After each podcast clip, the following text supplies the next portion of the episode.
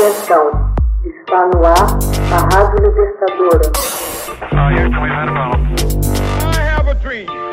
Assim sendo, declaro vaga a presidência da República. Começa agora o Hoje na História de Ópera Mundi. Hoje na História, 15 de maio de 1891. Papa Leão VIII promulga a encíclica que protege trabalhadores e organizações sindicais. O Papa Leão VIII promulga, em 15 de maio de 1891, a encíclica Rerum Novarum, das Coisas Novas, na qual debate as condições das classes trabalhadoras e denuncia a concentração da riqueza nas mãos da burguesia e a pretensão dos socialistas de querer suprimir a propriedade. Assim, sua iniciativa lhe rendeu, entre os fiéis, o sobrenome do Papa dos Trabalhadores.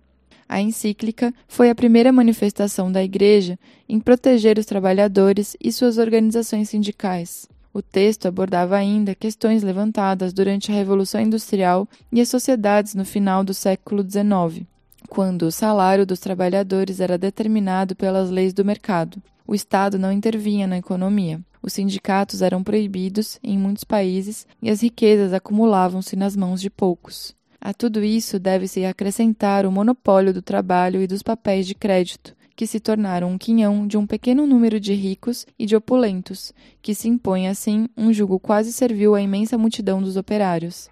A Igreja sustentava a ideia de que era necessário auxiliar os trabalhadores, em sua maioria entregues à mercê de seus senhores ávidos de ganância e insaciável ambição.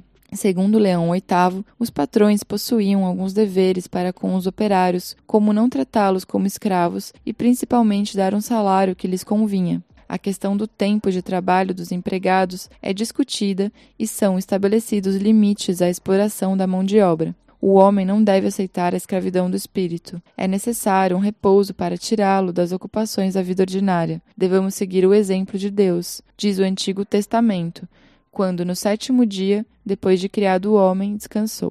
Hoje na história, texto original de Max Altman, organização Haroldo Cerávolo, gravação Michele Coelho, edição Ela Manoele.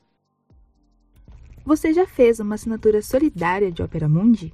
Com 70 centavos por dia, você ajuda a imprensa independente e combativa. Acesse www.operamundi.com.br/apoio.